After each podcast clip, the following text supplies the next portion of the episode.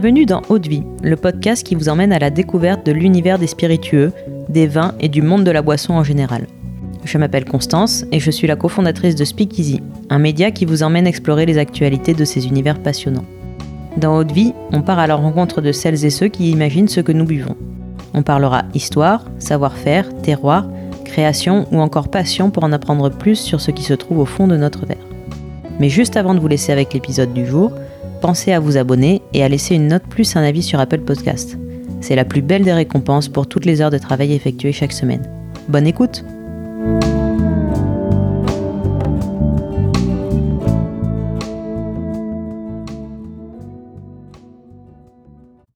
Bonjour, aujourd'hui je suis avec Meriadec Buchmüller, créateur de la marque Isop, une marque qui réalise des softs de qualité bio et français, à boire pur ou à utiliser en cocktail pour sublimer les spiritueux. Bonjour Meriadec. Bonjour Constance. Je suis très heureuse de pouvoir discuter avec toi aujourd'hui et d'en apprendre plus sur ton aventure euh, avec Isop et tes inspirations. Euh, déjà, alors depuis quand tu as lancé euh, cette marque? Euh, ça fait maintenant quatre ans et demi. On a, enfin, j'ai lancé ça euh, le 14 mars 2019. Ouais. Et pourquoi c'est une date importante, c'est que c'était pile un an jour pour jour avant la fermeture des bars et des restaurants pendant le Ouais. confinement. Et donc euh, effectivement, j'ai bien gardé cette date euh, en, Oui. en ans et demi. ok. Euh, tu es un grand amateur de cocktails? Euh, je suis un grand amateur de cocktails. euh, du short drink au long drink. Vraiment, j'aime euh, j'aime tout et, et particulièrement les enfin ce qui ce qui tend vers l'amertume. D'accord. Et euh, donc au départ, c'est un peu une réflexion sur les modes de consommation de, de cocktails et notamment le développement des long drinks euh, qui t'a aiguillé vers la, la création de tes propres toniques. Ouais, clairement. Euh, déjà, je, je pense que au moment où je me lance, j'arrive un peu après la bataille par rapport aux marques anglaises. Euh, et je vois l'avènement du long drink dans ce qu'on appelle les drink stratégies des gros groupes. Donc, Ouais. la façon dont sont consommés les spiritueux par les par les consommateurs. Et je et à ce moment-là, en tout cas en France, on passe du euh, le cocktail, c'est quelque chose de d'ultra précis dans des bars spécialisés à euh, euh, du cocktail beaucoup plus facile à, à réaliser euh, qu'on retrouve dans beaucoup plus de terrasses et donc euh, donc on part on sort un peu du short drink pour aller vers le long drink D'accord. Voilà. Et en revanche, tu es plutôt à l'avant-garde au niveau des marques euh, françaises? oui alors en fait on est sur la mar- sur la partie premium mixer en France on est assez peu de marques hein, on, on peut ça se compte sur les doigts d'une main donc oui on est à l'avant-garde mm, enfin on est à l'avant-garde parce que la France est en retard euh, sur Ouais. le monde de la mixo Mm. Ouais, c'était. Euh, T'as fait tout de suite le choix du, du Made in France. euh, c'était une façon pour toi de militer aussi pour l'utilisation des produits français Ouais. euh, plus en général? Carrément. Bah, déjà, je pense que, enfin, moi, je me voyais pas ne pas faire les- mes produits en France déjà, première chose. Deuxièmement, euh, je pense que le consommateur est à la recherche de ça. Oui, ouais, c'est sûr. Et euh, et puis c'est surtout que ce qui s'est passé un peu en cuisine euh, dans les restaurants euh, il y a Mm. une dizaine, quinzaine d'années sur on veut du local, on veut euh, de saison euh, et on veut avoir une transparence sur l'origine. Bah, en fait, les gens le veulent autant dans l'assiette que dans le verre. Ouais. Et euh, et ça, je pense qu'en plus c'est une vague de fond qui va n'être que plus importante dans les prochaines années. Ouais, bien sûr. Ça commence. C'est un peu en retard par rapport au domaine de la de la food. Exactement. ouais, ouais. Ok. Et euh, donc avant même euh, la création d'Isop, tu as réalisé un voyage en Inde où tu t'es rendu en autostop. Est-ce que tu veux bien nous en dire un peu plus sur ce voyage qui est presque initiatique? Ouais, clairement. Bah en fait, euh, les gens retiennent l'Inde parce que c'est la fin, mais le voyage c'était vraiment Ouais. tout du long. J'ai, traversé euh, 22 pays. Ouais. Euh, la réalité, c'est que j'étais en, dans un cabinet de conseil à Paris et j'en avais vraiment marre de ce Mm. que je faisais et j'ai posé ma démission du jour au lendemain. D'accord. Et, euh, et je me suis dit que j'allais faire la route des la route des épices parce que j'ai toujours été très intéressé euh, par la partie gastronomie, mais vraiment euh, cette partie épices qui me ramène un peu aux commerçants de, du euh, du 16e, du 17e, Ouais. enfin plutôt du 17e que du 16e. Euh, et je trouvais ça sympa d'aller marcher un peu dans leurs pas et euh, et l'idée c'était de de rencontrer des producteurs d'épices. Euh, et moi, à, la base, l'idée première, c'est de monter une marque euh, de d'épices, quoi. Donc, euh, de grands crus de cannelle, de grands crus de safran, de, de vanille, de poivre, etc. Et donc, je suis effectivement parti en stop de la, de la porte d'Orléans. Euh, et ça a duré six mois. Et euh, sur la route, euh, bah, je me suis effectivement euh, bah, j'ai appris déjà, j'ai, j'ai cultivé un peu euh, du, du savoir sur ce qu'on appelle les origines. Ouais. Et, euh, et j'ai découvert plein de trucs, quoi. Donc j'ai rencontré des producteurs, des importateurs, des exportateurs, et euh, toujours dans le but d'aller chercher les choses les plus précises, les plus goûtues, en tout cas. Et euh, est-ce que euh, parce que c'était quand même très osé comme euh, comme projet, euh, enfin très audacieux. Donc on retrouve un peu cette audace dans la création de d'Isop. Tu crois que ça t'a ça t'a débloqué quelque chose ou? Euh, je dirais pas que ça m'a débloqué quelque chose parce que j'ai, euh, je pense que moi j'ai un, un driver profond qui est j'ai besoin de me prouver des trucs ouais à titre perso. Euh, euh, non, en revanche, ce qui est sûr, c'est que je me suis, j'ai, alors pour le coup, c'est marrant, j'ai une espèce de de nuit un peu folle. je me rappelle très bien, j'étais dans le, j'étais dans l'est de, de l'Iran et, et en fait, ça, le fait d'être seul, euh, on commençait un peu à cogiter tout seul, etc. Et je pensais Ouais. à la suite, quoi. Je pensais à l'après. Et je me rappelle d'une, donc moi j'avais des petits carnets, j'avais des petits carnets Moleskine et j'écrivais tout, tout ce Ouais. qui se passait tous Mm. les jours.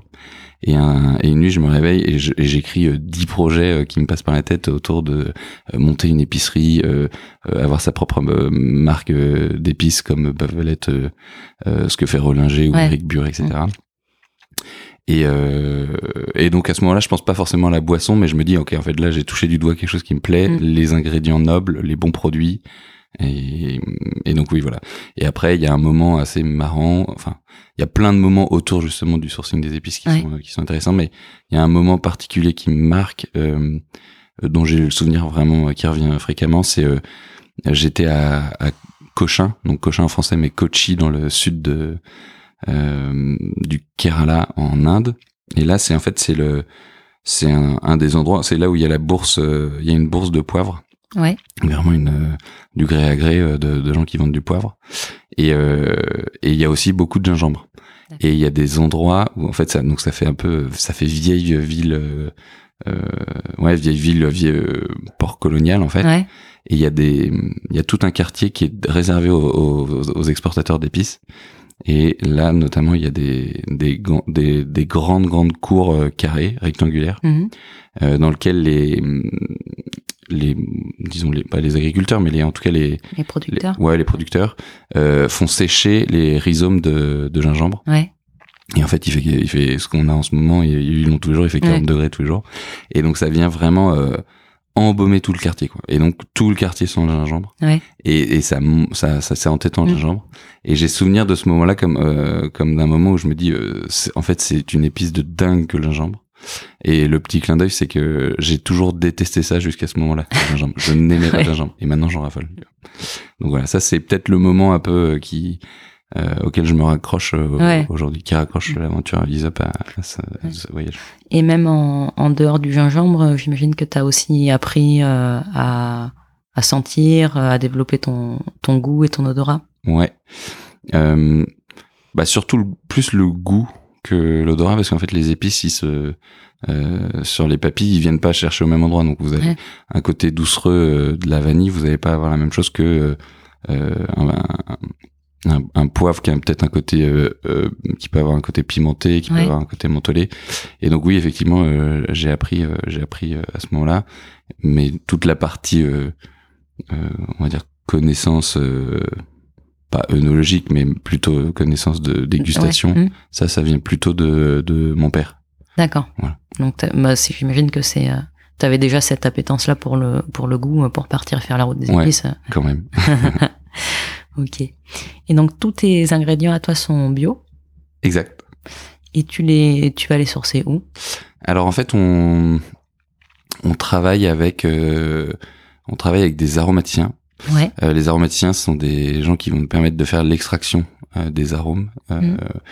et donc en fait on a des sourcings qui sont qui sont bah, typiquement notre gingembre il vient d'Inde notre citron il vient de Sicile et il vient aussi du Mexique D'accord. on a des on a des mélanges Euh, et donc voilà il y a une origine pour chaque il y a une origine pour chaque produit et puis alors nous la base aromatique de notre tonique euh, puisqu'un tonique est un produit assez amer euh, nous on a on a quatre ingrédients majeurs on a euh, du quinquina donc le Ouais. quinquina qui euh, qu'on source euh, en, en Guyane en Mhm. l'occurrence euh, de la cassia qui est une qui est la petite sœur du, du quinquina qui est une sorte de une de cannelle amère Ensuite, on a de la racine de gentiane. Donc Ouais. cette racine de gentiane, elle vient et de d'Auvergne et euh, d'Isère. Ouais. Et ensuite, on a de l'écorce d'orange amère. Et ça, elle vient de, elle vient d'Espagne. D'accord. Et en fait, ce qui est important dans, dans le sourcing des produits, et qui plus est euh, dans un dans une marque qui veut devenir un peu importante, en cas de l'ambition, euh, c'est que d'une d'une bouteille à l'autre, euh, t'es la même chose, quoi. Oui. Et donc il faut que t'aies un sourcing hyper précis. Et c'est là-dessus que nous aident les aromaticiens à avoir toujours une une, une production équivalente avec la même qualité. D'accord. Et l'élaboration des recettes, justement, ça se ça se passe comment? Alors, euh, il y, y a beaucoup de gens qui me demandent si je crée euh, encore des recettes. Et en fait, euh, on va, on a des innovations qu'on va sortir à l'été prochain. Ouais. Mais normalement, une recette, une fois qu'elle est faite, on n'y touche pas, quoi. Donc, l'élaboration, moi, je l'ai, je l'ai faite au tout début avec un nez. D'accord. Euh, moi, j'en ai fait les choix, c'est-à-dire que j'ai dit euh, c'est ça que je veux, c'est ça que je veux, c'est ça que je veux. Euh, et pour autant, euh, je savais pas le faire en tant que tel, c'est-à-dire que l'extraction d'une euh, d'une huile essentielle de, Ouais, bien sûr. euh, je sais pas faire. et du coup, euh, et puis c'est surtout ce qui est important, c'est aussi d'être capable de passer de ce que tu fais pour 200 bouteilles dans une cuisine à quelque chose qui Ouais, dans une cuve plus plus, important, ouais. plus importante. Euh, et donc cette élaboration des recettes, on l'a on l'a fait avec euh, plusieurs nez qui sont basés à Grasse en Provence. Euh, une fois qu'on a euh, ce qu'on va euh, bah, tous ces arômes naturels. Euh, alors on va pas rentrer dans la distinction, mais on a que en arôme naturel 2, donc c'est le plus haut grade possible, euh, parce que sans ça on serait pas bio. Donc voilà, c'est de la, de la technique, mais euh, c'est pour ça qu'il y a pas mal de nos confrères qui perdent le label bio aujourd'hui D'accord. parce que c'est de plus en plus drastique. Ouais. Et, euh, et une fois qu'on et donc qu'est-ce qu'on obtient en fait quand on fait ces extractions là On obtient une sorte de sirop pas sucré. On va dire on, obtient vraiment une sorte de Un concentré un concentré, ouais, une, une sorte de mélasse. C'est pas Ouais. très body comme ça, mais euh, euh, ultra concentré et imbuvable tel quel quoi. Ouais. Euh, évidemment imbuvable tel quel. Et c'est ça qui rentre dans la composition. euh, donc ça c'est ce que je vais expédier chez mes embouteilleurs. Et là on va brasser avec du sucre. D'accord. Ok. Et au départ, euh, donc pour euh, quand tu as élaboré tes recettes, tu as réfléchi sous l'angle mixologie? À fond, ouais. euh, Enfin, 90% de la consommation de mes produits se fait en mixo. Ouais. Euh, et puis, euh, alors moi, j'ai un côté produit qui m'intéresse beaucoup, mais j'ai un côté euh, marché euh, business qui est, qui, est, qui est vraiment important pour moi. Et je ne souhaite pas euh, euh, lancer 25 produits dont en fait euh, trois se vendent quoi. Et donc je me suis attaché à ce qui fonctionnait quand même. Euh, et je me suis aussi rendu compte d'une chose, c'est que si je faisais des, des boissons qui se consommaient seules, là j'allais m'attaquer à toutes les énormes Ouais, bien marques sûr. de soda. Mm. Et euh, et en fait, euh, il y a déjà un marché tellement colossal sur le cocktail qui est en plein boom. Et euh, en fait, ça rentre dans les compositions de énormément de cocktails maintenant. Quoi. Et ce qui est un- intéressant, euh, la base de marché qui m'a fait me lancer, c'est euh, c'est quand je voyais que Pernod Ricard euh, disait euh, que la façon de consommer euh, Suze c'était avec du tonic, que la façon de consommer Lillet c'était avec Mm. euh, c'était avec du tonic, ouais. Lillet tonic, Campari tonic. Euh, t'as Monkey Shoulder qui parle de de whisky ginger beer et en fait tous vont vers du long drink Ouais. juste à toper avec du bon des bons produits. Ouais. Même le, enfin n'importe quel spiritueux tonique en fait. exactement. Ouais. Et, euh, et donc, voilà, il y a, il y a une marque euh, que, qui, est un, qui est, un, on va dire, un concurrent, mais qui est tellement à 10 000 bornes de nous, qui est Fever Ouais. Tree, euh, qui le dit hyper bien, euh, les trois quarts d'un d'un gin tonic, c'est du tonic, en choisir le meilleur. Et euh, bon, bah là, ils ont très bien bossé d'un point de vue publicité, on va pas leur piquer ça. Mais c'est vrai que il y a des volumes de dingue, quoi. Mm. Et en plus, surtout qu'il y a un monopole écrasant de Schweppes. Ouais. Mais c'est du délire. Enfin, c'est de l'ordre de, de 94 points en, en grande distrib, quoi. Ouais, bien sûr. Mais après, bon, dès qu'on veut aller chercher un peu de qualité euh. Ouais, ouais. supérieure, euh, le Schweppes, ça, ça- c'est un peu tristou, quoi. Ouais, ouais, ouais. Bon, je veux pas. euh, non, c'est pas les mêmes produits, quoi. Oui, oui, oui. C'est pas, oui, c'est pas le même moment de, de consommation Exactement. non plus, euh, Ouais. même nombre de personnes. enfin, Ouais, exactement. Mm. Et euh, donc aujourd'hui, tous les produits sont fabriqués en France. Ouais. Enfin, tous les toniques. Ouais. Exact. Ouais. Donc ils sont. euh, ce que les gens appellent produit, c'est. Euh, bah c'est en gros c'est où est-ce qu'est le brassage où est-ce que Ouais, sont oui, les oui. embouteille- l'embouteillage et nous on a deux lieux d'embouteillage on en a un à côté de à côté de Cognac Ouais. et on en a un en Normandie aussi D'accord. On en a deux parce qu'on veut pas que potentiellement si on si euh, ça continue d'avoir une grosse croissance d'avoir des ruptures quoi. Ouais, ok. Euh, donc aujourd'hui, tu m'as dit que vous étiez une quinzaine euh, dans l'entreprise. Euh, comment fonctionne l'équipe? Euh, En fait, nous, on est euh, créateur de marque, mais on est distributeur aussi. Oui, d'accord. Euh, donc moi, je suis structuré comme une boîte de distribution. Ok. C'est-à-dire, euh, j'ai euh, du marketing, Ouais. du commercial et des opérations. Donc en gros, euh, le marketing, ça représente trois personnes plus moi. J'y j'y touche quand même pas mal. Ouais. Euh, au commerce, euh, pour adresser euh, les caves et les restaurants, aujourd'hui, on est 1, 2, 3, on doit être 5 ou 6. Ouais. 6. Euh, non, on est plus que ça, 7. Et aux opérations, donc il y a de l'administration des ventes, il y a Ouais, euh, le planning d'achat, parce que mine de rien, euh, il y a des ruptures en pagaille depuis 3 ans, euh, s'assurer des productions, etc. Et là, il y a pareil 4 personnes. Ok. Donc, euh, t'as bien constitué ton équipe là. Ouais, on, je pense que là, on arrive au moment où on n'a plus trop besoin de recruter. Ouais. Alors, on a toujours besoin, mais moi, j'ai pas forcément envie d'avoir une, une Oui. entreprise avec. Mm. euh, 10 000 personnes. ouais. on en est loin, mais. Mm. voilà. Ok. Et donc dans la dans la gamme, euh, c'est des pro- des recettes euh, qui sont simples en fait à base d'un seul euh, ingrédient. Est-ce que pour toi c'est un gage de qualité hein, de pouvoir ouais, bah, en fait, le, le choix qu'on fait, c'est d'avoir quelque chose de très lisible. Ouais. C'est-à-dire que le premium mixer, donc le tonic, euh, les gens, alors nous, on fait peut-être partie des initiés, mais les gens ne savent, à l'écrasante majorité des gens ne savent pas ce que c'est qu'un un, un tonic water. Euh, et du coup, je, veux- je voulais que ça soit très limpide, très clair, et en fait qu'on goûte ce qu'on voit sur l'étiquette. C'est-à-dire que Ouais. quand on est du concombre, on, on décèle le concombre. Mais euh, je trouve que je trouve que certains, et d'ailleurs on l'a vu aussi dans le jean, euh, se, se perdent un peu dans euh, je veux faire euh, je sais pas pample- pamplemousse, jasmin, euh, Ouais. timut et machin. Ouais, mais en fait euh, on n'arrive plus à déceler tout, Mhm. tout ça, ou alors faudrait, euh, enfin c'est un boulot monstre. Et, euh, et moi je préférais, euh, et en fait on l'a construit, euh, j'ai construit cette gamme là. En, en- avec, donc il y a effectivement un tonic original, il y a un tonic au citron, à la fleur de sureau et un concombre, une ginger beer. Et sur ces sur les toniques, je voulais vraiment qu'il y ait euh, euh, un tonic bon le plus classique possible, un euh, floral avec la fleur de sureau, Ouais. un euh, côté un peu frais herbacé avec, euh, avec le concombre et euh, un plus agrume. Mm. Et en fait, c'est un peu une palette qu'on retrouve souvent dans les cocktails. Et donc Ouais. je voulais quelque chose d'assez droit, assez lisible. Mm, mm. Ok. Euh, et est-ce que on peut, pour les personnes qui voudraient pas forcément consommer de l'alcool, ça peut se déguster seul aussi euh Ouais, bien sûr. On a hum, globalement la ginger beer, qu'on- c'est vraiment le produit que les gens consomment le plus seul. Ouais. Et celui au concombre, euh, enfin tous, hein, mais euh, je sais que les gens le concombre le prennent euh, Ouais. très volontiers seul. Euh, Il y en a peu finalement de tonic au concombre. Il y en a pas ou peu. Dire Ouais. Euh, sur le marché français, il y a une autre marque euh, qui en fait, qui euh, mais qui le fait pas euh, simplement concombre. Je crois que c'est concombre et euh, pastèque ou quelque chose du genre. Ouais. Euh, Oui, ça a plus grand chose à voir. ouais, ouais, ouais. Mais du coup, euh, on est effectivement les seuls, et c'est pour ça que d'ailleurs c'est une référence qui marche très bien. Ouais, bah ouais. Ouais. Avec un, pour un gin tonic par exemple. Par exemple, ouais, ou même avec de la tequila, ça marche hyper bien. La tequila. Euh, tu as fait refaire euh, tout le packaging et l'identité visuelle de ta marque.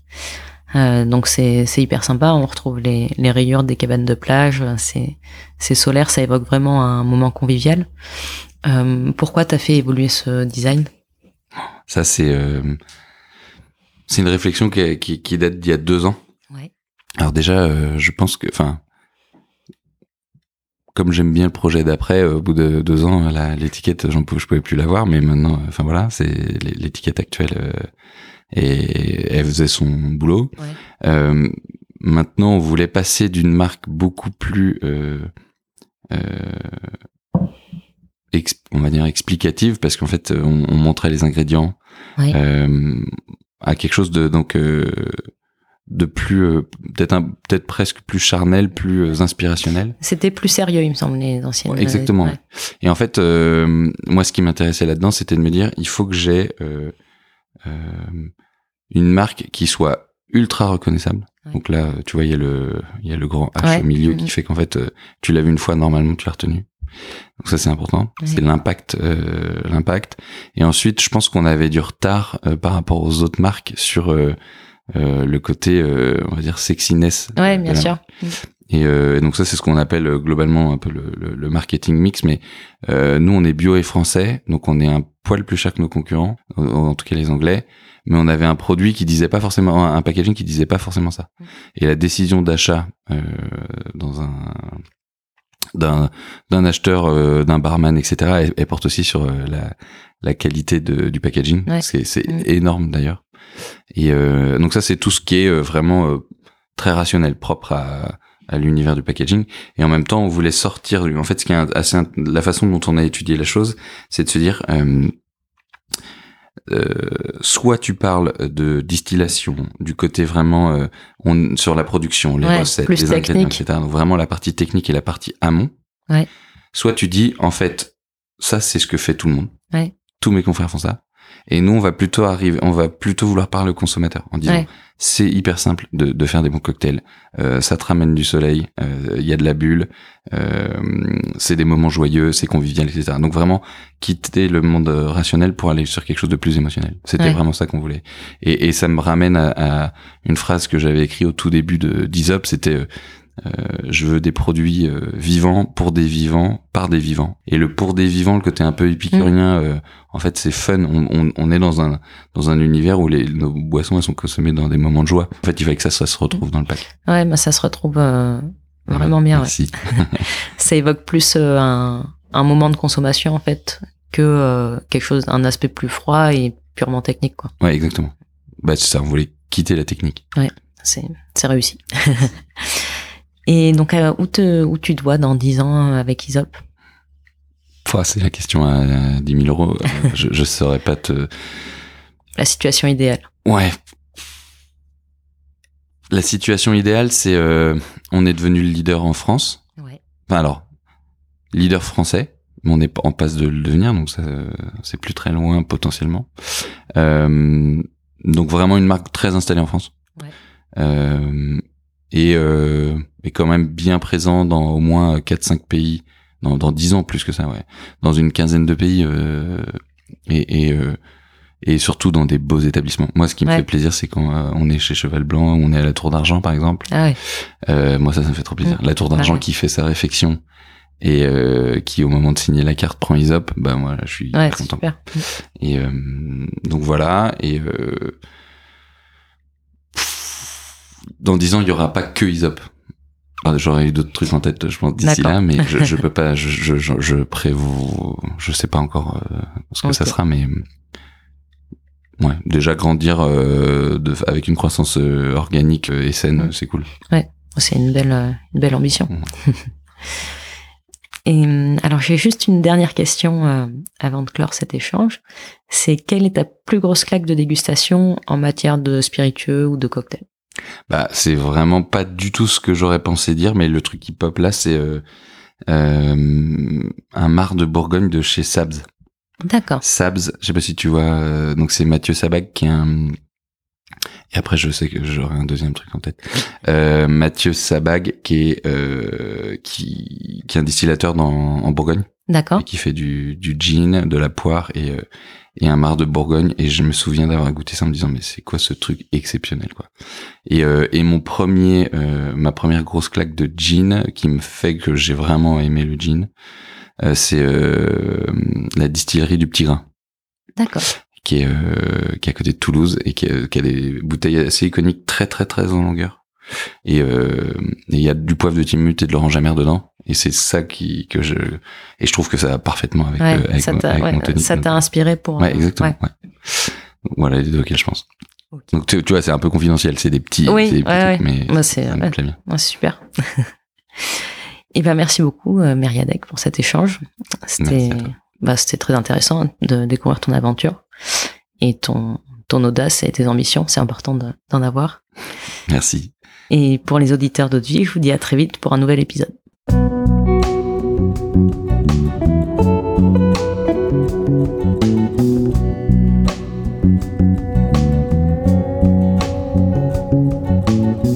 Vie, c'est terminé pour aujourd'hui. Enfin presque. Si vous avez aimé cet épisode, pensez à noter Haute Vie 5 étoiles sur Apple Podcast avec un petit commentaire pour nous encourager. C'est ce qui nous aide à gagner en visibilité et nous encourage à produire toujours plus d'épisodes. Enfin, si vous souhaitez en apprendre plus sur l'univers des vins, des spiritueux et du monde de la boisson en général, rejoignez-nous sur Speakeasy, le lien est dans la description. Merci encore et à la semaine prochaine.